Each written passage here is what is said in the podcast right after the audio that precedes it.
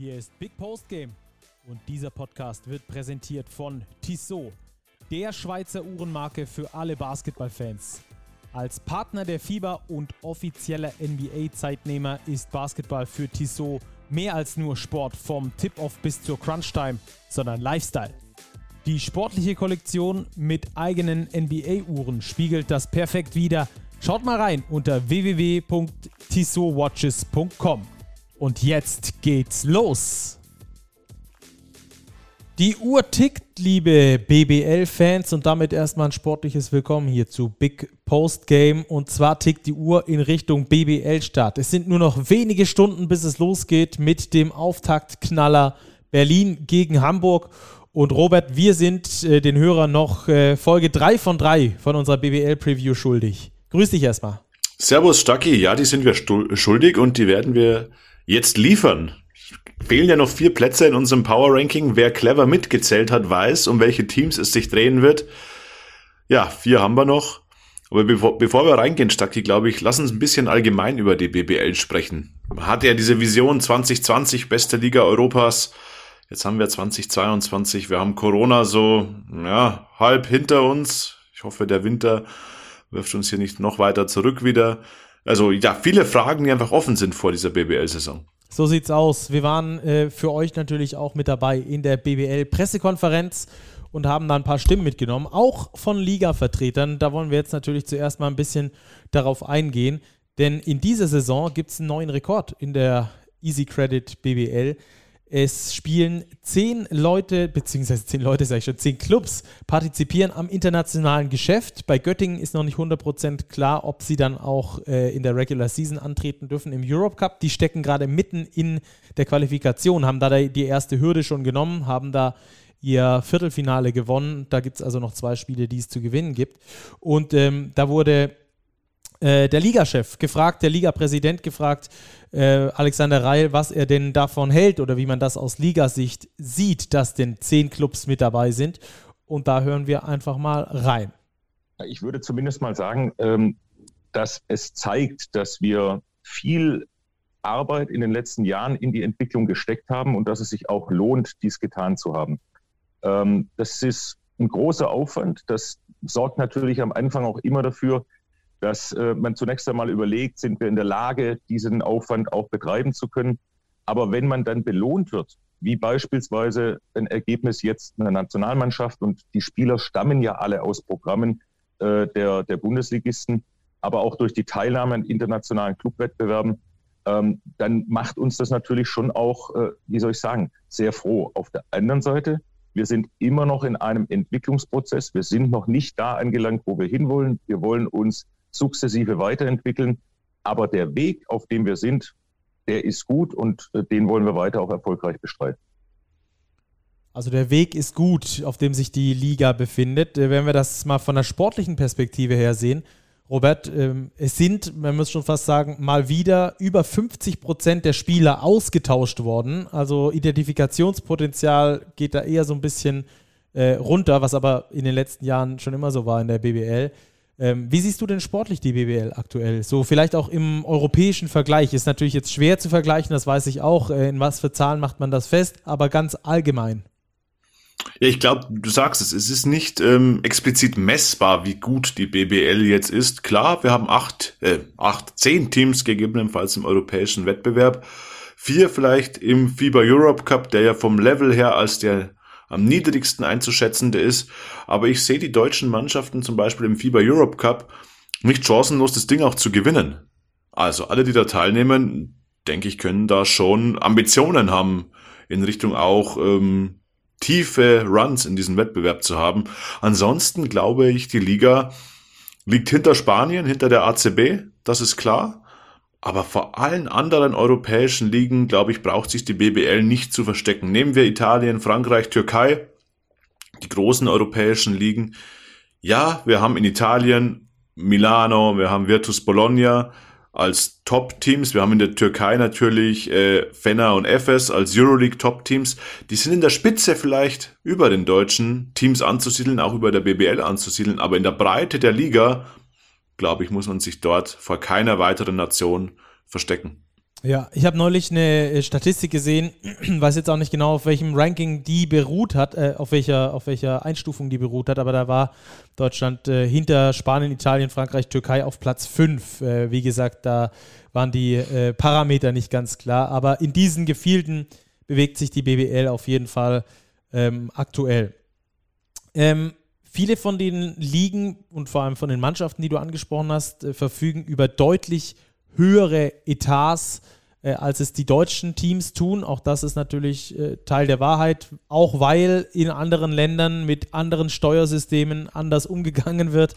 Ähm, da sind wir Deutschen, glaube ich, was das Steuern eintreiben angeht, absolutes Vorbild, auch im Basketball, was natürlich den Etat der Mannschaften wieder so ein bisschen ähm, kleiner macht. Trotzdem sieht es aber allgemein in der Liga ganz gut aus, was so die Etats angeht. Gerade durch Corona ähm, gab es da ja deutliche Einschränkungen, auch was die Zuschauerzahlen anging. Ähm, dadurch natürlich auch, was die Einnahmen der Clubs anging und so weiter und so fort. Und da hat äh, Dr. Stefan Holz, der Geschäftsführer der äh, Easy Credit Basketball Bundesliga, ähm, mal einen Überblick über die Zahlen gegeben und den wollen wir euch natürlich nicht vorenthalten. So vor Corona haben die 18 Clubs so 130, knapp über 130 Millionen Umsatz oder Budget erwirtschaftet. Ähm, das ist jedes Jahr gestiegen. Also die BWL hat ja ein ähm, gesundes organisches Wachstum hinter sich. Wir würden jetzt, gäbe es äh, diese Einschläge nicht, äh, würden die Clubs sicherlich bei 140, 150 Millionen liegen. Ähm, wir hatten dann in der ersten Corona-Saison 110, sind auf 110 Millionen runtergefahren. Da waren 25 Millionen Corona-Staatshilfen dabei. Also schon echt eine relevante Hilfe, weil logischerweise wir hatten in 2021 praktisch keinen Zuschauer, ne? also Zero, ganz am Ende ein paar. Ähm, und das wurde über Staatshilfen ja kompensiert. Wir sind jetzt wieder äh, in dieser Saison im Plan äh, der Lizenzierung, werden die Clubs bei 120, 125 Millionen vielleicht rauslaufen, ohne Staatshilfen, wie es momentan aussieht. Natürlich äh, müssen wir sehen, was mit Zuschauern ist. Also Zuschauer sind äh, nach wie vor etwas zögerlich und wie gesagt, Maske wäre jetzt nicht hilfreich. Aber wir sind schon äh, wieder auf on track, ja. Also wir sind äh, wieder auf dem Wachstumspfad zurückgekehrt, haben noch nicht ganz das Vor-Corona-Niveau und nicht das sozusagen hypothetische ohne Corona-Niveau. Aber wir sind äh, da wieder auf dem Weg zurück, definitiv. Also finanziell scheint es um die Liga und vor allem die Clubs in der Liga gut zu stehen. Ähm, die Liga besteht ja aus den Clubs, von daher ähm, ist das eine das andere. Ähm, das sind eigentlich gute Nachrichten, denke ich mal. Das sind auf jeden Fall gute Nachrichten und das knüpft eben genau an das an, was ich vorher gemeint habe, Stacki. Wir brauchen einfach ähm, diesen Winter jetzt möglichst mit Zuschauern in der Halle, mit möglichst viel Normalität, damit sich die Clubs auch eben weiter so gut entwickeln, wie sie es in der Vor-Corona-Zeit getan haben. Ich glaube, Geisterspiele möchte keiner mehr sehen oder auch so halb gefüllte Hallen wenn, wenn da die Plätze im Schachbrettmuster besetzt sind.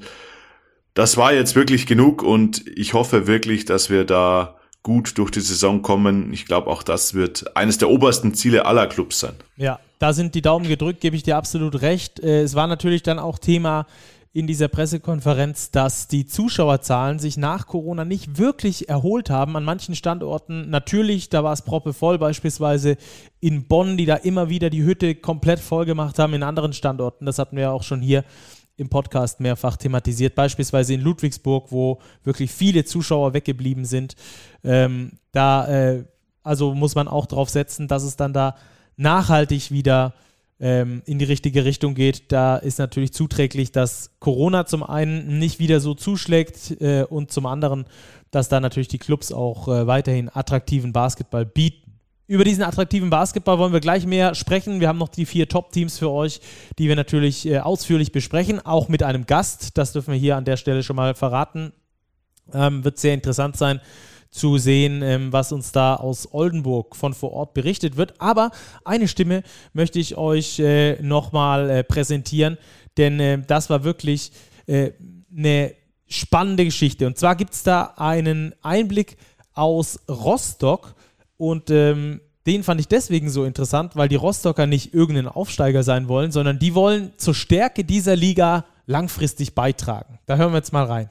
Warum reicht es auf jeden Fall? Das, äh, so anmaßend sind wir nicht. Das, das können wir auch Stand heute nicht sagen. Wir hoffen natürlich, äh, dass es reicht. Und ähm, wir haben uns, äh, als wir die letzte Saison, unser großes Ziel, diesen Aufstieg in die BBL erreicht hatten, hatten wir alle Möglichkeiten. Wir hatten relativ äh, eine Vertragssituation, die, wo wir wenig Vertragsbindungen hatten an die bestehenden Spieler und saßen im Coachings, mit dem Coaching-Staff zusammen und haben uns bewusst für einen Weg entschieden mit vielen Spielern aus dem letzten Jahr, äh, weil wir davon überzeugt sind, dass die alle noch, wie sagt man so schön, Upside haben, dass sie sich noch den, diesen Entwicklungsschritt mitmachen können und haben uns äh, gezielt verstärkt und gehen so voller Elan in unser erstes Jahr Bundesliga. Es ist eine aus meiner Sicht heraus äh, auch eine tolle Halle, die wir mitbringen in diese Liga. Und ich glaube, dass am Ende hier ein, ein Standort äh, sein wird, der äh, bereit ist, auch sich weiterzuentwickeln, die Standards perspektivisch anzuheben und die, und die Bundesliga einfach äh, und Basketball im Allgemeinen zu pushen. Und da werden wir alles geben. Hier sind so viele Leute mit Herzblut dabei. Das kann nur gut werden.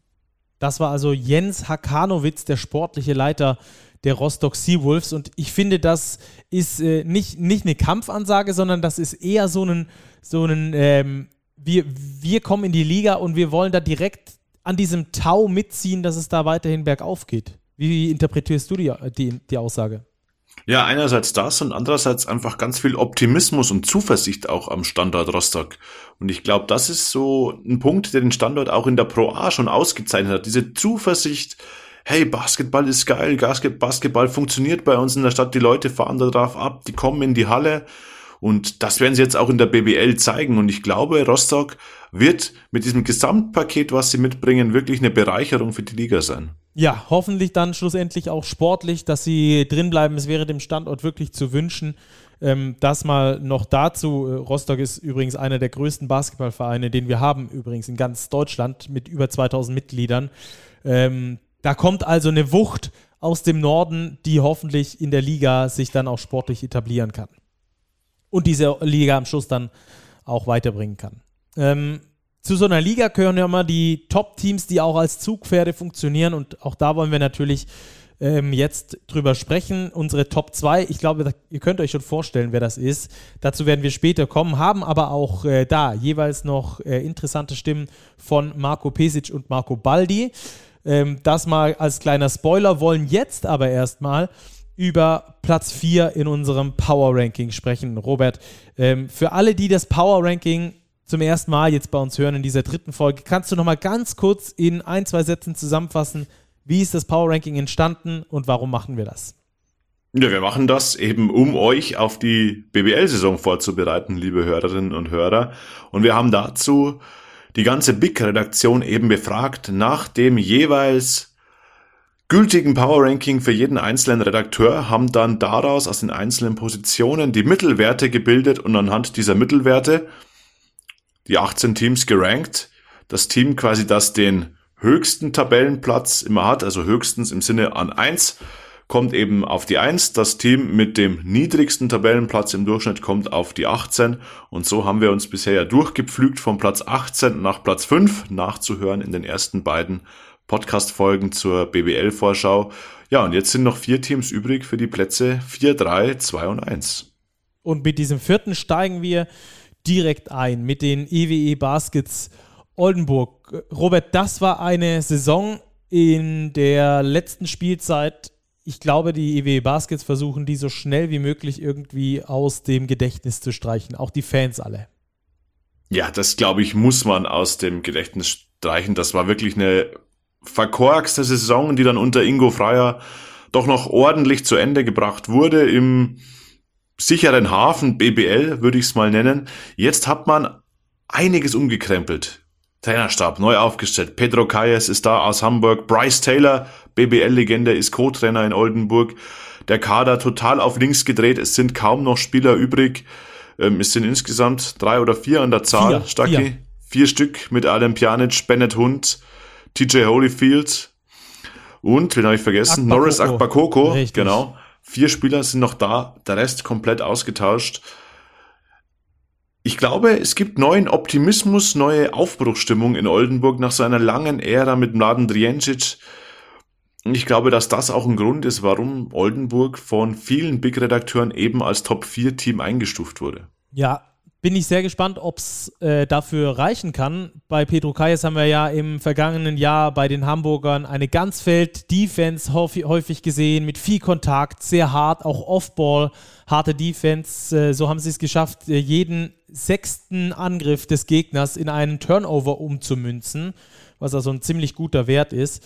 Und dazu in der Offensive ihr Spiel mit sehr vielen Dreiern geprägt. Eine der Mannschaften, die am häufigsten außerhalb der Dreierlinie draufgeschossen hat, 32 Mal pro Partie. Die Frage ist nur, Pedro Kayes, ähm, bringt er diesen Spielstil auch mit nach Oldenburg oder wird er sich dort etwas anderes zusammenbasteln? Ähm, das ist äh, die große Frage.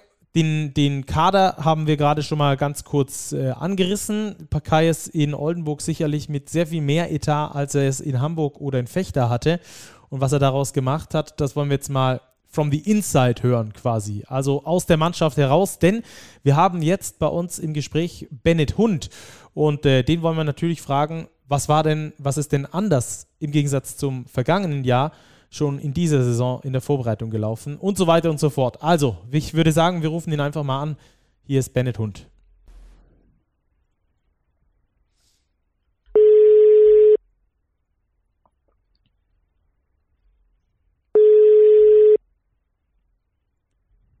Hallo? Big Post Game, hier sind Stacki und Robert. Grüß dich, Bennett. Hey. hey Servus, Bennett, grüß dich. Ja, uns geht's, danke, äh, sehr gut. Wir freuen uns auf die Saison. Wie läuft's bei dir? Ja, alles gut soweit. Ich freue mich genauso auf die Saison. äh, Preseason ist jetzt vorbei und äh, jetzt können wir starten. Sehr gut, dann sitzen wir auf jeden Fall schon mal in einem Boot. Ähm, Bennett, äh, du hast, äh, lass uns mal noch vor der BBL anfangen, die EM sicherlich verfolgt. Du warst ja selbst auch Teil des, der Nationalmannschaft in den Nationalmannschaftsfenstern immer wieder. Wo hast du es geguckt und hast du es vielleicht noch mal ein bisschen intensiver verfolgt wie andere, die nicht so nah an der Nationalmannschaft dran waren? Ähm, ja, ich habe die EM, aber natürlich auch besonders die Spiele von den Deutschen sehr intensiv verfolgt. Ähm, zu Hause meistens vorm Fernseher. Äh, manchmal auch erst im Real Life, weil wir Training oder auch manchmal Spiele hatten. Ähm, konnte ich leider nicht live gucken, aber ich habe mir meistens dann die Spiele dann danach nochmal angeschaut. Ähm, und zwar war ein wilder Ritt. Also ähm, eine sehr, sehr starke Leistung von den Deutschen und generell, glaube ich, auch sehr, sehr viele coole, spannende Spiele, die wir da erleben konnten und schauen konnten. Und ähm, ich freue mich natürlich für die Jungs, äh, dass sie da eine Medaille geholt haben. Äh, Bronze mehr als verdient, würde ich sagen. Ähm, ich glaube, es wäre sogar vielleicht das Finale drin gewesen. Ähm, aber auf jeden Fall eine sehr, sehr starke Leistung von den Jungs. Ich gönne denen das alle. Mit den meisten habe ich ja schon zusammen gespielt. Ähm, und ja, also das, das Team war, war super zusammengestellt und, und ich glaube, die haben sich alle sehr, sehr gut verstanden. Und in den Fenstern davor hat man das auch mitbekommen, dass die, dass die Atmosphäre und Teamchemie äh, bei den Deutschen oder bei uns einfach gestimmt hat. Und das braucht man in so einem langen Turnier, um am Ende eine Medaille zu holen. Hm. Denkst du, dieser Schwung, diese Euphorie der EM lässt sich jetzt auch in die BBL irgendwie mitnehmen oder denkst du, ja, dieser Vereinsbasketball ist dann doch mal ein anderer Schuh. Ich hoffe es. Ich würde es mir sehr wünschen, ähm, weil ich habe bisher nur positive Sachen über über die EM auch von von anderen Leuten gehört, die vielleicht noch nicht so viel mit dem Basketball zu tun haben. Also die wurden auf jeden Fall begeistert vom vom Basketball, der da gespielt wurde in Köln und Berlin. Und ähm, ja, deshalb ist, glaube ich, ein ganz gutes, gutes Timing, dass jetzt auch die BWL-Saison losgeht und jetzt nicht irgendwie noch ein Monat oder zwei Monate Pause dazwischen sind, sodass man es eigentlich schaffen sollte, diese Euphorie auch in die BWL zu übertragen. Ja, zehn Tage äh, sind nur dazwischen. Heute ist der Saisonstart. Also es wäre auf jeden Fall möglich, das äh, über zehn Tage zu transportieren. Ich hoffe es auch sehr. Wir haben auch äh, sehr viele positive Rückmeldungen bekommen, so auch aus bekannten Kreisen, die sonst nicht so viel mit dem Basketball ja, zu tun ja. hatten. Ähm, Euphorie ist ein gutes Stichwort, äh, wenn wir über euch in, in Oldenburg sprechen. Äh, ihr hattet ein sehr schwieriges vergangenes Jahr. Jetzt hat man so als objektiver Beobachter ein bisschen das Gefühl, dass da ähm, auch so eine Euphorie wieder entstanden ist. Wie nehmt ihr das als Mannschaft wahr? Wie nimmst du das als Spieler wahr?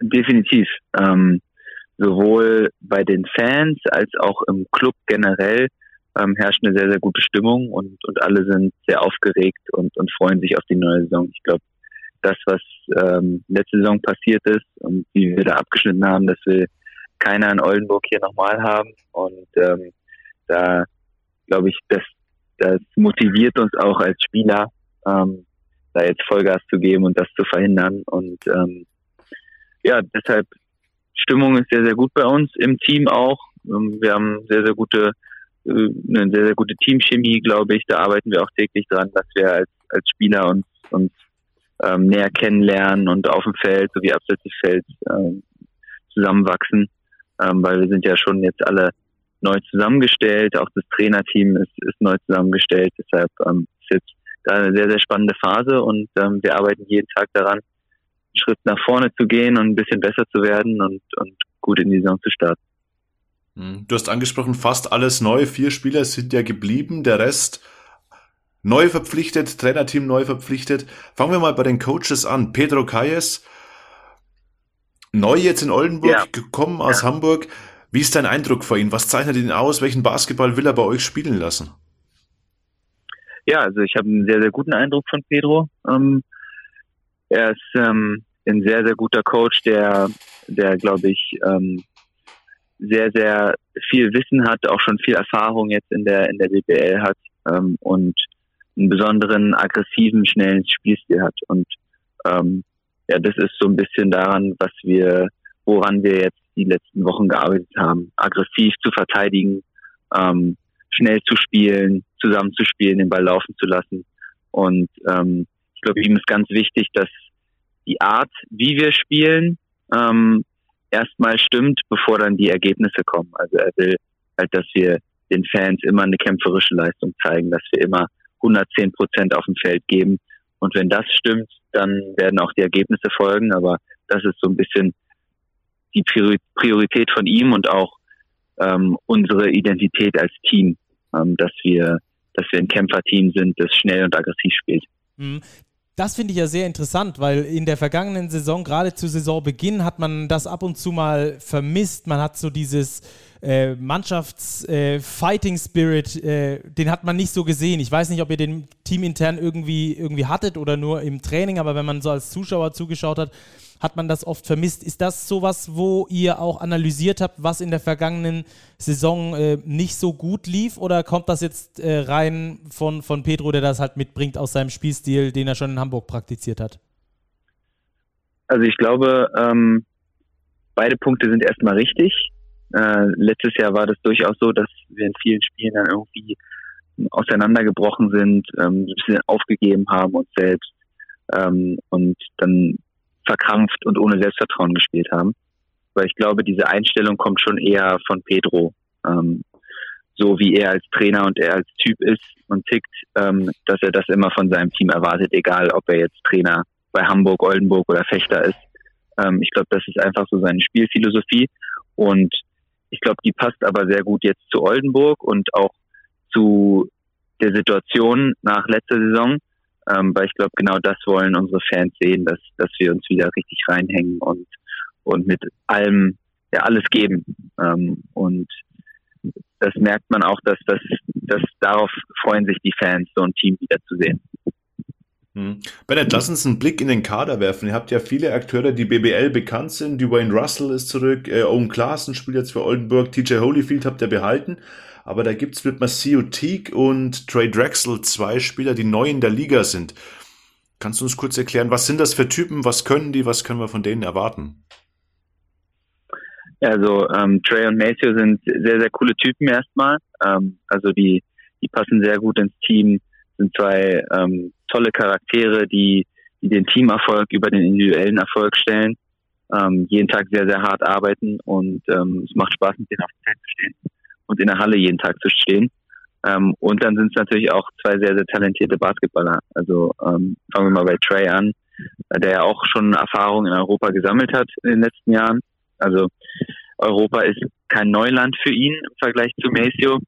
Ähm, Trey ist jemand, der sehr, sehr vielseitig spielen kann. Der hat einen sehr guten Wurf, also kann aus Screens rauskommen ähm, und direkt werfen. Der braucht nur einen halben Meter Abstand und das reicht für ihn, um, um den Ball loszulassen.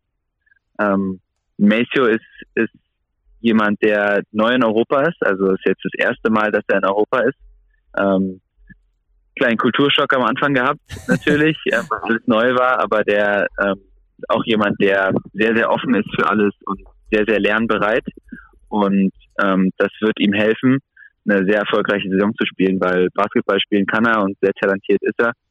Ähm, ein harter Arbeiter, der ja so ein bisschen von allem was mitbringt. Also ist ein Combo Guard, der von außen gefährlich ist, der aber auch Pick and Roll spielen kann und zum Korb ziehen kann. Ähm, also ich glaube, da haben wir auf, auf den Flügelpositionen mit den beiden. Ähm, dazu kommt noch ein Kenny Ogbe, Max Di Leo ähm, auf den Guards. Also da, da glaube ich, haben wir eine ganz spannende Mischung. Ja, ihr seid bei uns äh, auf äh, Rang 4 gelistet im Big Power Ranking, also als aktuell viertbeste Mannschaft, wie wir euch äh, so einschätzen. Würdest du da mitgehen mit der Einschätzung? Also es freut mich erstmal, dass wir, dass wir da oben äh, dabei sind. Ähm, ich würde mich jetzt nicht auf eine bestimmte Platzierung ähm, festnageln lassen, ähm, weil ich ja auch die anderen Teams noch nicht so wirklich kenne. Ähm, bei uns liegt die Priorität erstmal eine gute Teamkultur zu schaffen, eine gute Teamchemie ähm, und eine, eine richtige Identität zu schaffen und, und von Tag zu Tag besser zu werden. Und wir wollen ein Team sein, das erst zum Ende der Saison hin den besten Basketball spielt, den man spielen kann. Also das bedeutet, dass wir sozusagen während der Saison auch noch besser werden und das ein langer Prozess ist. Ähm, ich glaube, wir, wir wollen sehr anspruchsvollen Basketball spielen.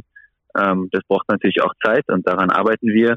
Ähm, natürlich gehen wir in jedes Spiel rein, um es zu gewinnen. Ähm, aber ich, würde mich jetzt nicht darauf festlegen, wie wie gut wir im Vergleich zu den 17 anderen Teams momentan sind, das kann ich jetzt nicht einschätzen. Aber wir sind natürlich sehr ambitioniert und, und wollen jedes Spiel gewinnen und wollen jedes Spiel besser werden vor allem.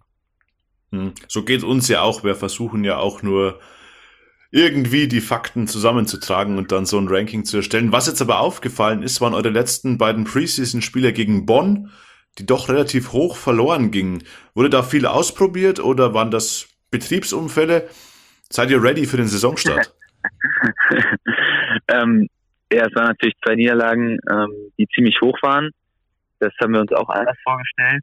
Ähm, man muss aber erstmal, äh, oder ich kann erstmal sagen, dass, dass Bonn äh, sehr, sehr stark ist. Also gut zusammengestelltes Team, die, die schon, glaube ich, ein bisschen weiter sind als wir in, in, der jetzigen Saisonphase, ähm, in der jetzigen Entwicklung, die schon ähm, die auch sehr viele Spieler noch von letzter Saison gehalten haben, ähm, die neue Spieler dazugekommen dazu bekommen haben, wie zum Beispiel Seba Herrera, der ja auch das, das System von Isalo kennt.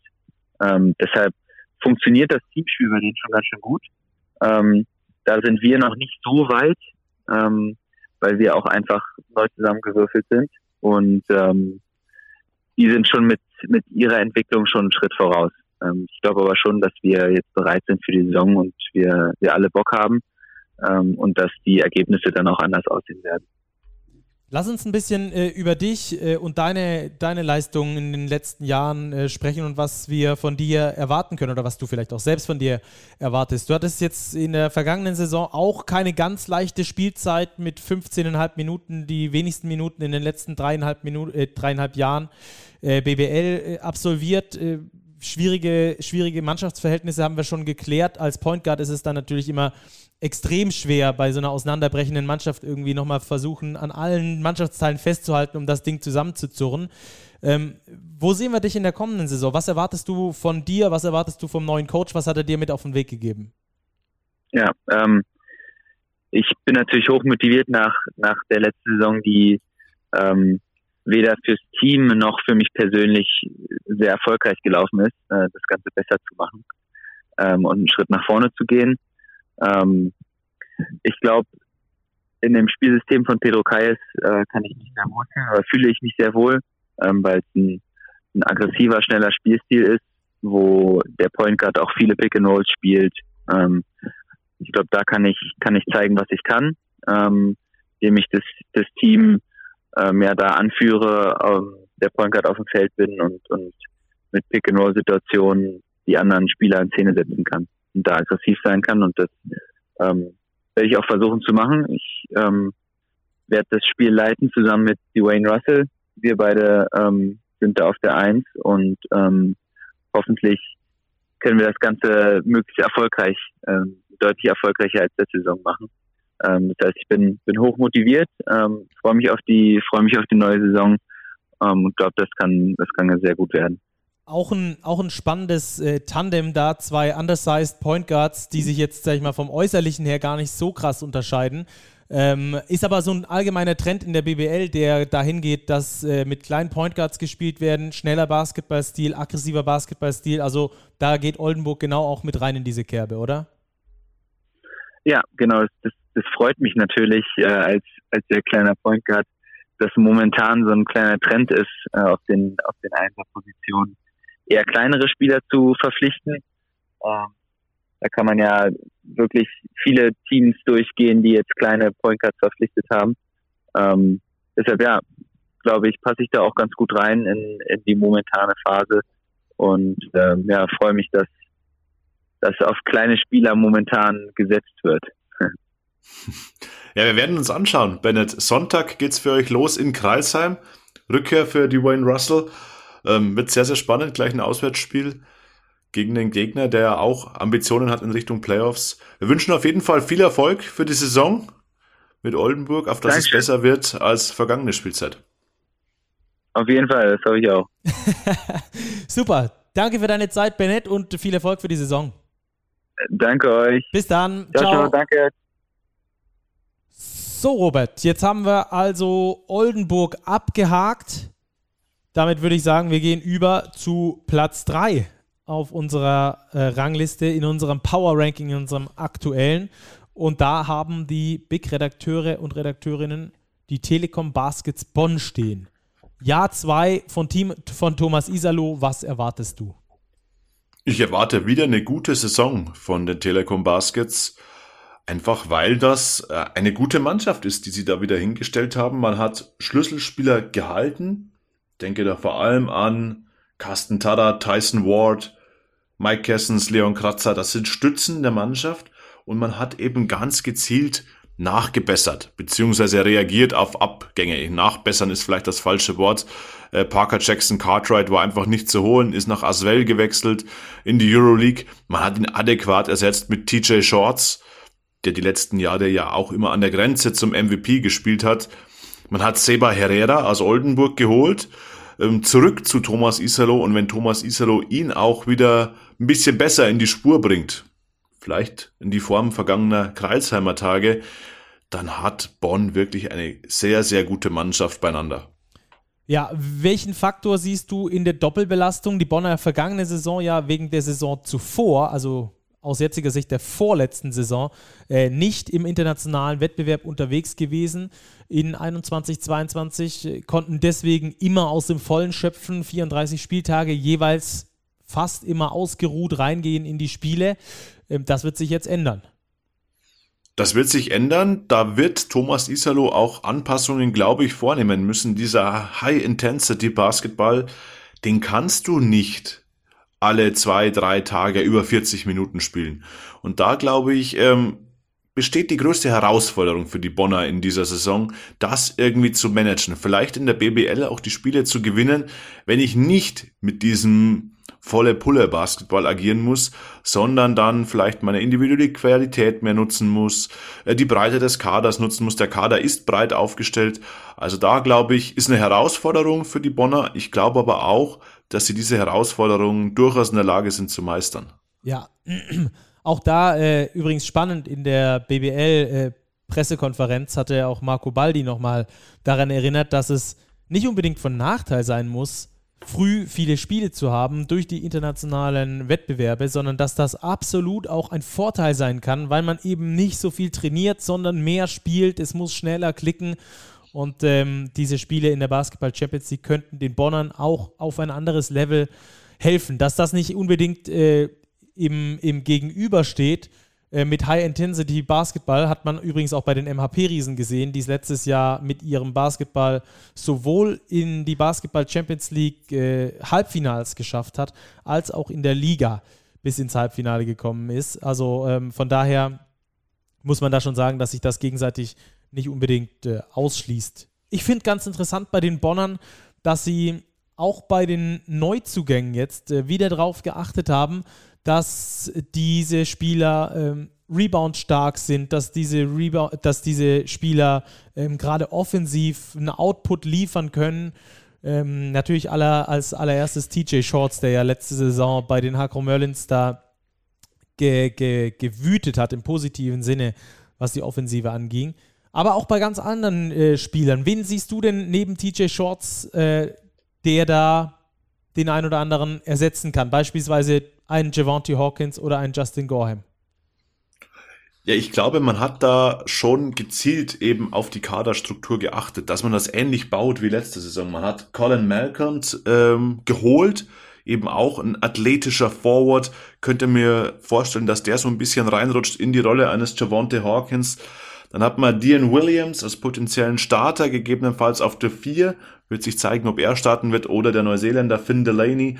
Beides auch ähm, gute Spieler, beide stark im Rebounding. Du hast es angesprochen, die Bonner werden vermutlich viele Dreier werfen. Sie haben auch einen guten Schützen mit Herrera dazugekommen. Jeremy Morgan, den haben wir vorher ja vergessen bei den Vertragsverlängerungen, auch ein super Schütze.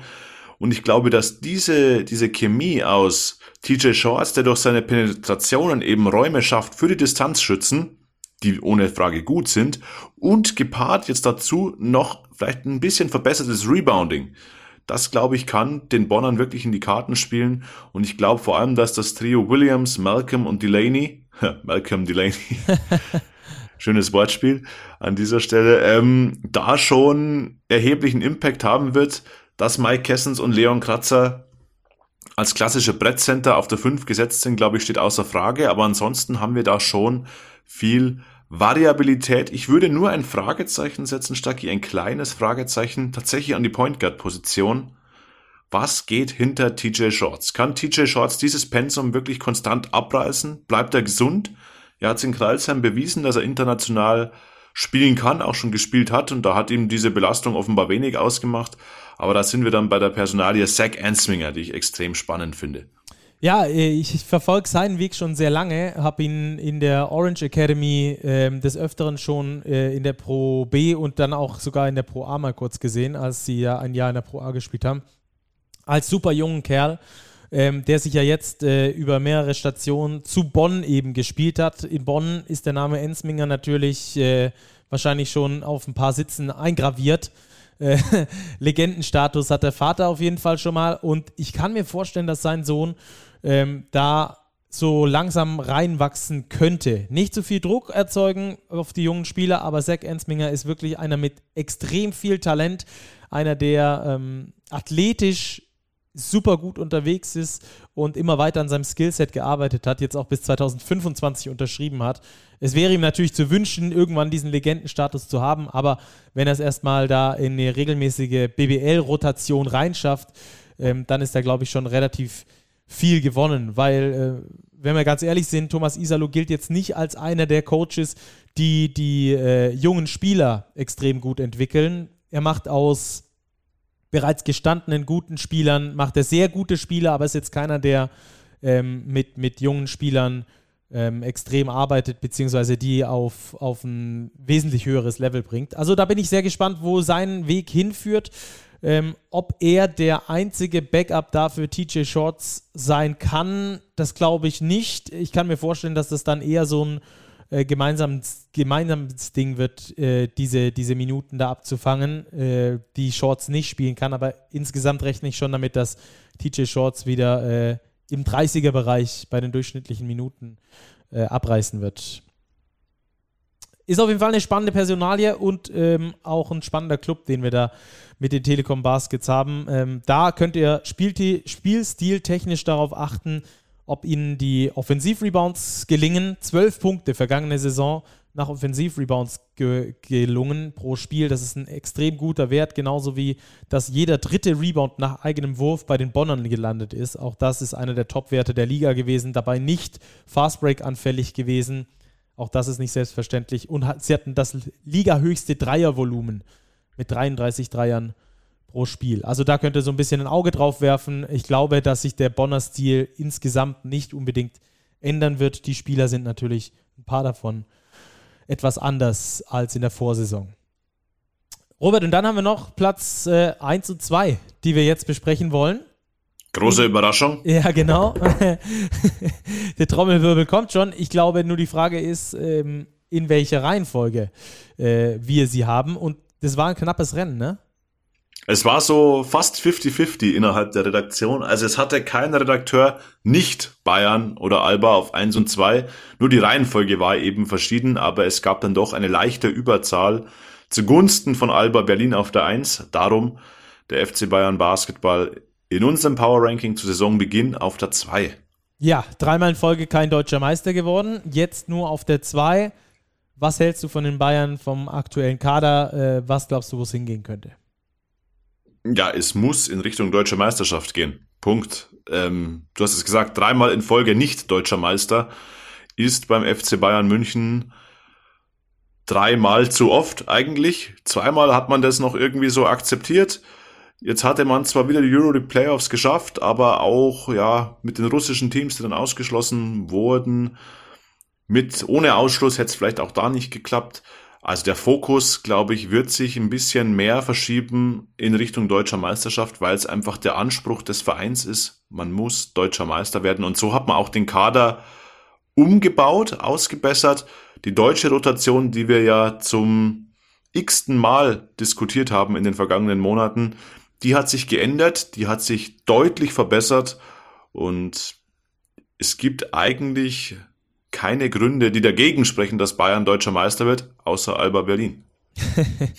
wir wollen mal reinhören. Äh, Marco Pesic haben wir nämlich äh, genau danach auch in der PK gefragt, äh, was die deutsche Rotation angeht, was da auch Paul Zipser angeht, hat er auch nochmal ein bisschen drauf geantwortet. ist ein längeres Ding, was wir euch jetzt vorspielen, ist aber auf jeden Fall hörenswert. Deswegen machen wir das jetzt auch wir haben ja zwei Spieler, äh, zwei deutsche, für uns immens wichtige deutsche Spieler sind gegangen und mit, äh, mit Leon und Nichalt, die viel für den Verein gemacht haben, vor allem Nichalt als Kapitän und wir haben ja nichts anderes gemacht, als die zu ersetzen. Was wir aber gemacht haben, ist, wir haben natürlich ähm, geschaut, dass wir mit den Erfahrungen der, der letzten Saison äh, uns ein bisschen anders positionieren auf den Positionen, die wir besetzt haben.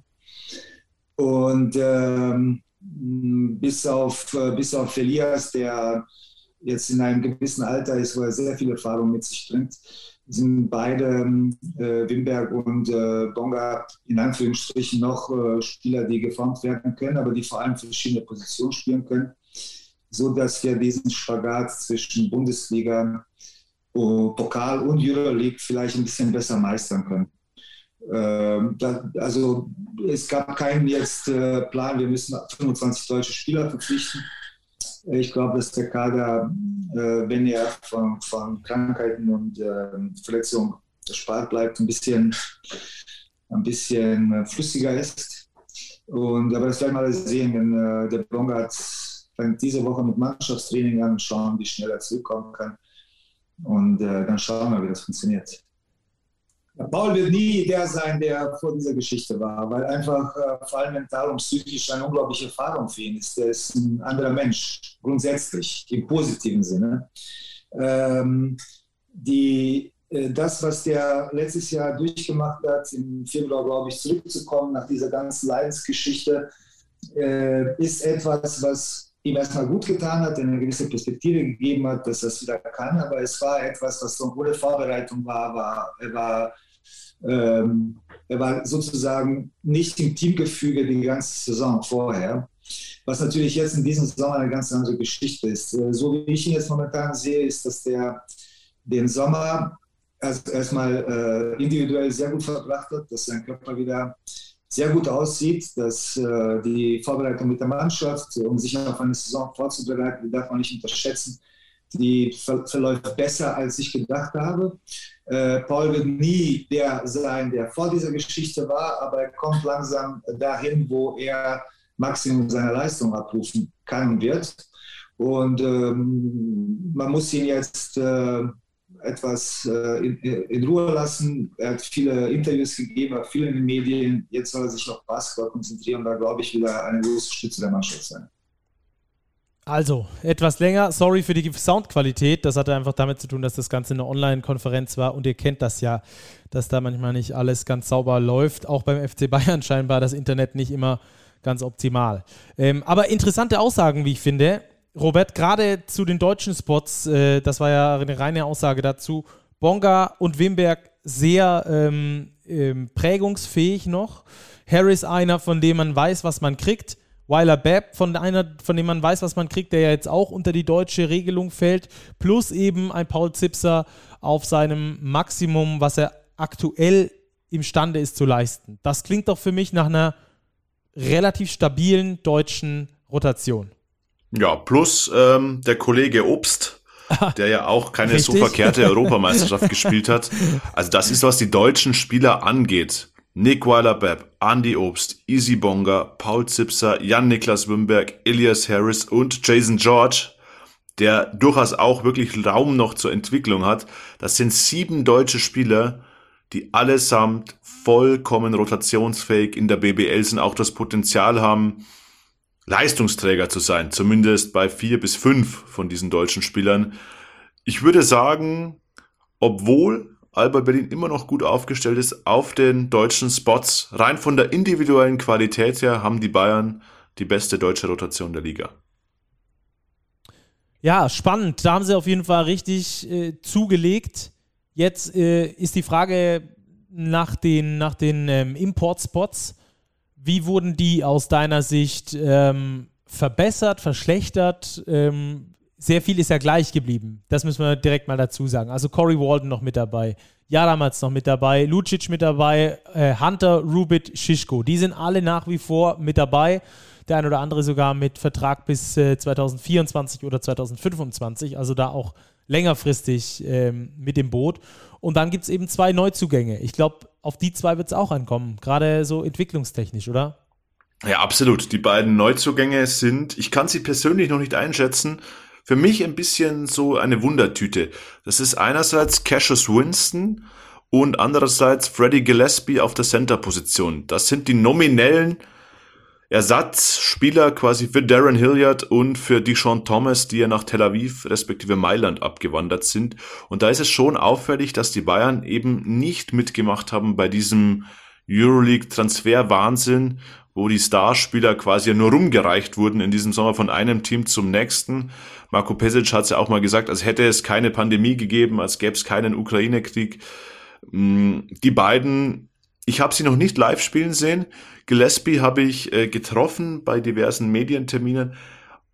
Extrem lange Arme. Ich glaube, der kann sich im Stehen an der Kniekehle kratzen. Es ist echt abgefahren. Riesige Hände.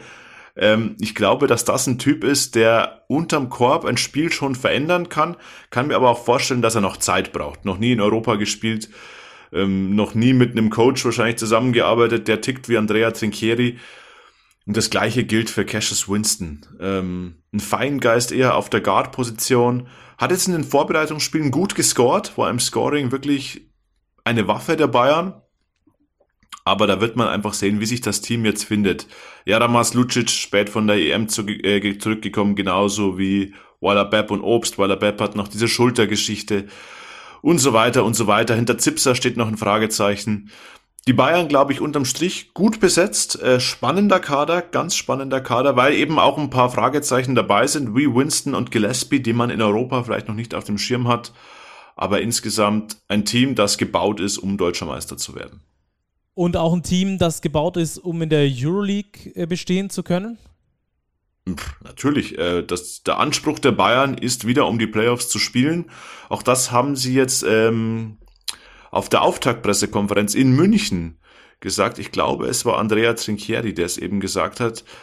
Naja, er sieht sich selbst vom Kader her vielleicht auf Platz 14 im Ranking in der Euroleague, aber er will unter die ersten acht wir haben das schon mal geschafft, warum sollten wir das nicht nochmal versuchen, ist die Aussage von Andrea Trinchieri. Aber ich glaube, da geht's ihm so wie allen anderen 17 Euroleague-Teams auch. Es gibt keinen Abstieg, sportlicherweise. Na, wieso spielst du Euroleague? Weil du in die ersten acht willst. Und das, glaube ich, gilt für alle. Das wird für die Bayern extrem schwer. Das Auftaktprogramm ist wirklich tough. Barcelona, Fenerbahce und so weiter. Alle jetzt gleich im Oktober. Da wird man sehen, wohin die Reise geht. Letzte Saison war der Start nicht sonderlich gut. Man hat sich dann reingegroovt. Ich bin ganz wirklich gespannt, wie sich die Mannschaft präsentieren wird, auch als Kollektiv. Es wirkt für mich ausbalancierter der Kader als im letzten Jahr. Besser geeignet für diesen Spagat, den wir jetzt schon oft thematisiert haben, BBL Euroleague. Und dann werden wir sehen. Ich glaube, die Bayern brauchen definitiv wieder einen Titel. Ja, das ist allein fürs bayerische Selbstverständnis, glaube ich, äh, wichtiger. Ich bin echt gespannt, wie sie spielen werden, ob sie wieder diesen eher langsamen Basketball spielen. Für mich sprechen die Spiele eigentlich eher dafür, dass es athletischer, physischer, wahrscheinlich schneller werden wird, was dann auch äh, wieder zu äh, eindeutig zum Zuwachs an, an ähm, schönen Plays und äh, auch an schönen Erlebnissen vielleicht auch mit den Bayern auch international führen kann. Also ich bin sehr gespannt, äh, was wir dann da sehen. Ähm, wir haben noch äh, mit Marco Pesic äh, darüber gesprochen, wie er denn die Prioritäten setzt äh, in Richtung äh, BBL oder Euroleague, wie er das als Geschäftsführer sieht und auch wer die Favoriten für ihn sind. Das hören wir jetzt in der zweiten Aussage, die wir von ihm haben. Wir priorisieren äh, die Saison. Die Saison ist einfach so, du kannst jetzt keinem Spieler sagen, äh, bis auf gegen äh, Fenerbahce am äh, nächsten Donnerstag, da schonen wir dich für das Spiel gegen Chemnitz. Das geht nicht, sondern wir müssen uns da durchnavigieren. Ich priorisiere persönlich die Bundesliga diese Saison, ganz klar. Aber äh, das werden die Trainer und, äh, und die Spieler versuchen zu managen, dass wir in allen drei Wettbewerben so weit kommen wie möglich. Was den Favoriten angeht, schwer zu sagen. Ich glaube, äh, ich habe nicht alle Mannschaften gesehen. Ich glaube, dass äh, viele denken Alba, Alba und, äh, und Bayern. Mm, ich glaube, Alex Reil hat am Anfang gesagt, es gibt zehn Mannschaften, die europäisch spielen. Zwei davon Bonn und Chemnitz, wenn ich nicht falsch liege. Ähm, wenn sie im Vergleich zur letzten Saison diese Doppel, Doppelbelastung, weil internationales Geschäft ist internationales Geschäft, egal in welcher Liga man spielt. Wenn diese beiden Mannschaften das gut meistern können, diese, diese Erfahrung international zu spielen, dann gehören die sicherlich mindestens unter die Top 4 Mannschaften. Ähm, und äh, da muss man schauen. Ich glaube, es ist viel zu früh. Wie viele gesagt haben, schwierige Vorbereitung für, für viele Mannschaften. Wir haben zum Beispiel vor zwei oder zehn Tagen gegen Chemnitz spielen dürfen. Die waren schon zwei Wochen voraus, weil sie schon am letzten Wochenende offiziell Spiel spielen mussten. Ähm, deswegen, deswegen erwarte ich diese Mannschaften, die schon offizielle Spiele hatten, vor allem am Anfang der Saison sehr stark. Dann muss man schauen, wie sich das entwickelt. Aber ich kann jetzt nicht sagen, Alba ist, Alba ist Doublesieger und natürlich die Mannschaft, äh, die, die, die es zu schlagen gibt, aber jetzt Favoriten zu nennen, schwer. Also er tut sich schwer, Favoriten zu nennen. Unsere Big-Redaktion hat sich da ein bisschen mehr festgelegt, aber wir müssen auch nicht ähm, irgendwie um den heißen Brei rumreden. Wir dürfen sagen, was wir denken. Und äh, Robert, es ist Alba Berlin auf der Eins. Es ist Alba Berlin auf der Eins, der amtierende deutsche Meister ist auch wieder einer der Top-Favoriten Stucky auf den Titel in der neuen Saison, ganz klar. Vor allem, weil man eben den Kader so gut es ging zusammengehalten hat und man hat eigentlich kaum jemanden verloren. Da ist Oscar da Silva, ja, aber dann, das war's fast mit Abgängen. Also da ist schon der ganze Kern beieinander geblieben. Einen Maudolo in absoluter Gala-Form von der EM jetzt zurückbekommen. Ein Thiemann ist noch da, Jalen Smith ist noch da, Luke Sigma ist da, Susman ist noch da, Ben Lammers ist noch da. Man kann die, die, die Liste fast ewig fortführen. Also Eingespieltheit, Qualität spricht alles für Alba Berlin. Ähm, sie werden wieder eine gewichtige Rolle spielen. Sie haben ein Jahr Erfahrung dazu gewonnen in der Euroleague. Das darf man auch nicht außen vor lassen, von der sie jetzt profitieren werden in der neuen Saison. Das ist schon ein guter, guter Kader, der da dasteht. Ja, ähm, dazu hat Marco Baldi auch was äh, Interessantes gesagt, der auch so ein bisschen ähm, das von der EM aufgreift. Was hat denn die deutsche Mannschaft da gut gemacht? Was kann man da vielleicht auch mitnehmen? Und dann auch so ein bisschen darüber erzählt, ähm, dass äh, oder wie die Vorbereitung gelaufen ist und was es vielleicht aber auch für einen Vor- oder Nachteil geben könnte für Joe Thiemann und Maodo Loh beispielsweise. Ähm, wir hören da einfach mal rein. Das ist nämlich eine ganz gute Diskussionsgrundlage. Ja, ich glaube, das war, wurde einmal wieder sichtbar, dass äh, Stars und Testimonials wahnsinnig wichtig sind, um eine Sportart zu pushen, um die zu popularisieren und auch zu vermarkten, aber dass eben die Teams äh, den Unterschied machen und am Ende auch die Medaillen gewinnen. Und wenn man sich anschaut mit äh, Spanien, ich glaube auch Deutschland haben schon zwei Teams was Habhaftes mitgenommen, die es geschafft haben, in dieser kurzen Zeit äh, ein Team zu formen. Da hat natürlich Maodo und auch äh, Johannes Thiemann haben da einen guten Anteil gehabt. Äh, wir hatten ja auch noch andere Spieler bei der, bei der Europameisterschaft. Aber wie gesagt, ich glaube, das ist eine Erkenntnis wieder aus diesem äh, Turnier, dass das halt doch ein Mannschaftssport ist.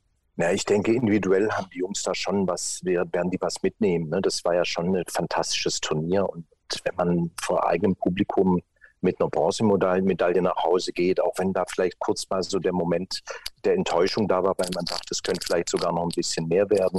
Aber das ist was for life. Also das nimmt man, das ist was fürs Leben und das ist was ganz Tolles und das wird die auch individuell beflügeln. Wenn man jetzt allerdings mit den Jungs spricht, äh, dann merkt man schon, dass das halt eine Belastung war. Und wir sind jetzt am Beginn einer Saison und die haben schon einen Peak, einen richtigen Höhepunkt haben sie schon hinter sich.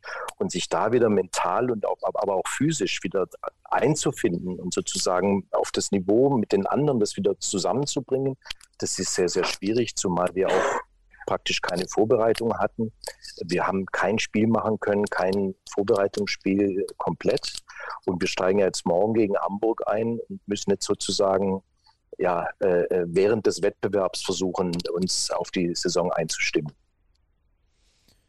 Das also äh, Marco Baldi mal so äh, zu allem drum und dran. Teamsport wird ihm gefallen haben. Die Berliner stehen ja auch in der kommenden Saison ziemlich sicher vom Spielstil her wieder für ihren Teambasketball. Also dass da auch der Teamsport bei der Europameisterschaft einen großen ähm, Faktor, ein großer Faktor war, das wird ihm definitiv gefallen.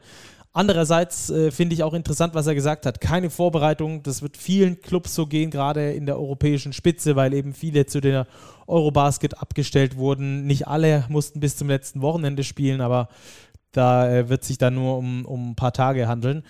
Alles in allem, ähm, die Berliner, ja, äh, ich würde fast sagen, weiterhin Topfavorit, oder? Ja, absolut. Mit den Bayern Topfavorit auf den Titel. Du sagst es, Teambasketball und Alba Berlin ist das beste Beispiel. Sie haben natürlich auch überragende individuelle Qualität, wenn wir über Jaden Smith sprechen, über Luke Sigma sprechen und so weiter. Die ist in der BBL sowieso unbestritten. Aber Alba hat's ja auch in der finalen Phase der letzten Euroleague-Saison bewiesen, gegen Teams, die vom individuellen Talent her sicherlich höher einzuschätzen waren, als Mannschaft eben zu bestehen, weil sie so ein etabliertes System haben, wo ein Rädchen in das andere greift, wo jeder genau weiß, was zu tun ist. Stichwort Rollenverteilung haben wir jetzt bei der Europameisterschaft ganz häufig thematisiert. Das passt bei Alba optimal. Und Stacki, du hast jetzt angesprochen, es kommen ja Spieler dazu. Italiener, ein junger Mann, Gabriele Procida kommt dazu. Janni Wetzel auf der Centerposition von Baskonia. Ich denke, das gibt dem Team noch mehr Breite, Qualität sowieso, aber ich glaube, dass es auch für diese neuen Jungs eben einfacher ist, in so ein Kollektiv reinzukommen, das bereits funktioniert. In eine funktionierende Mannschaft sich zu integrieren, glaube ich, ist easy, beziehungsweise leichter, als wenn es alles neu ist. Und ich glaube, davon wird Alba profitieren. Alba hat diese Eingespieltheit wie kaum eine andere Mannschaft in der Bundesliga. Eigentlich wie, wir können sagen, wie keine andere BBL-Mannschaft. Ja, und dabei ist es dann auch egal, wer in der Vorbereitung dabei war oder nicht. Das wird dann vielleicht den ein oder anderen Spieltag länger dauern, bis die Alba-Maschine vollends geölt ist. Aber dass das äh, dasselbe Spielprinzip sein wird, ähm, auf dem der Erfolg im letzten Jahr aufgebaut wurde, ist, äh, denke ich mal, auch allen klar. Da geht es um Sharing is Caring, also miteinander spielen als Teams, äh, als Team weiterhin ein hohes Post-Up-Volumen und ganz wichtig natürlich das Attackieren von Closeouts, sich dadurch Vorteile verschaffen und dann den entweder selbst den Abschluss zu suchen oder noch besser den äh, besser postierten Mitspieler zu sehen, der dann wieder das Closeout attackiert und so weiter und so fort. Das ist genau das Grundprinzip dieser wunderschönen spanischen Offensive, die da äh, Aito ursprünglich mal und jetzt äh, Israel González weiter äh, ausgeführt haben. Und ähm, das macht einfach großen Spaß. Äh, eine kleine Sorgenfalte ist dennoch auf der Berliner Stirn, denn Markus Eriksson wird nach neuesten Informationen wahrscheinlich weiterhin ausfallen. Seine Verletzung aus dem vergangenen Jahr äh, war eigentlich ausgeheilt, ist wieder aufgebrochen, wird da also höchstwahrscheinlich noch äh, länger ausfallen. Der arme Kerl, muss man schon fast sagen, ähm, der hat jetzt so viel aus der letzten Saison verpasst ähm, und wird auch in dieser Saison dann erstmal die ersten Monate äh, aussetzen müssen. Das ist bitter, aber ich glaube, Alba hat es auch letzte Saison ohne Markus Eriksson in die Finals geschafft und ich glaube auch nicht, dass sie sich äh, von einer Verletzung äh, bremsen lassen, auch weil sie den Kader nochmal erweitert haben und zwar um uh, so weit, dass sie, dass sie einfach extrem viele richtig gute Spieler haben, die jetzt schon gut sind und die noch viel mehr Entwicklungspotenzial über die Saison bieten. Also das ist mal wieder Alba Berlin at its finest, würde ich sagen. Absolut. Und Alba Berlin hat ja vor allem bewiesen über die letzten Jahre, dass sie in der Lage sind, eben in der finalen Saisonphase, sprich jetzt für diese Saison im Frühjahr 2023, ihren besten Basketball zu spielen. Daher Power Ranking Platz 1 würde ich unterschreiben. Aktuell, ich sehe es ein Kopf an Kopf rennen vom Status quo mit den Bayern. Wie es dann im Frühjahr aussieht, wie die Euroleague-Saison läuft und so weiter und so weiter, das werden wir dann sehen.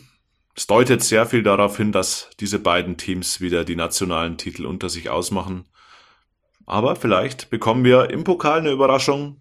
Vielleicht bekommen wir in den Playoffs eine Überraschung. Aber Stacki, lass uns ach, nicht zu weit nach vorne blicken. Ich sehe schon. Wir haben die Playoffs im Kopf. Dabei geht der erste Spieltag jetzt am Wochenende erstmal so richtig los. Ja, er geht in wenigen Stunden los. Und deshalb müssen wir jetzt Schluss machen, dass ihr noch Zeit habt, diese Folge zu hören, dass ihr wisst, was bei Alba auf euch zukommt. Die Hamburger habt ihr in der letzten Folge schon gehört und die nächsten Spiele gibt es dann alle am kommenden Wochenende. Dann auch Bayreuth gegen Frankfurt auf Sport 1 am Freitagabend. Das wird schon mal ein riesengroßes Ding da ähm, zwischen zwei Mannschaften, die sich vielleicht in derselben Tabellenregion am Schluss aufhalten. Es ist spannend und wir freuen uns, dass es losgeht. Ihr hört uns dann kommende Woche wieder. Erstmal nicht am Montag, das können wir euch sagen. Da ist nämlich äh, noch der zweite Spieltag nicht gespielt. Das prasselt jetzt erstmal so ein alles. Ähm, lasst euch überraschen. Wir sind dann aber nächste Woche wieder für euch da. Wann genau, das erfahrt ihr dann äh, über unsere sozialen Medien. Und kleiner Hinweis hier noch, macht gerne euer eigenes Power Ranking bei uns, gibt die Vorlage bei Instagram, haut die einfach mal raus. Wenn ihr es besser wisst als wir, dann äh, haut da was raus. Wir freuen uns drauf, das auch von euch und von eurer Seite zu lesen. Bis dahin, guten Saisonstart in der BBL, bleibt sportlich und bis ganz bald.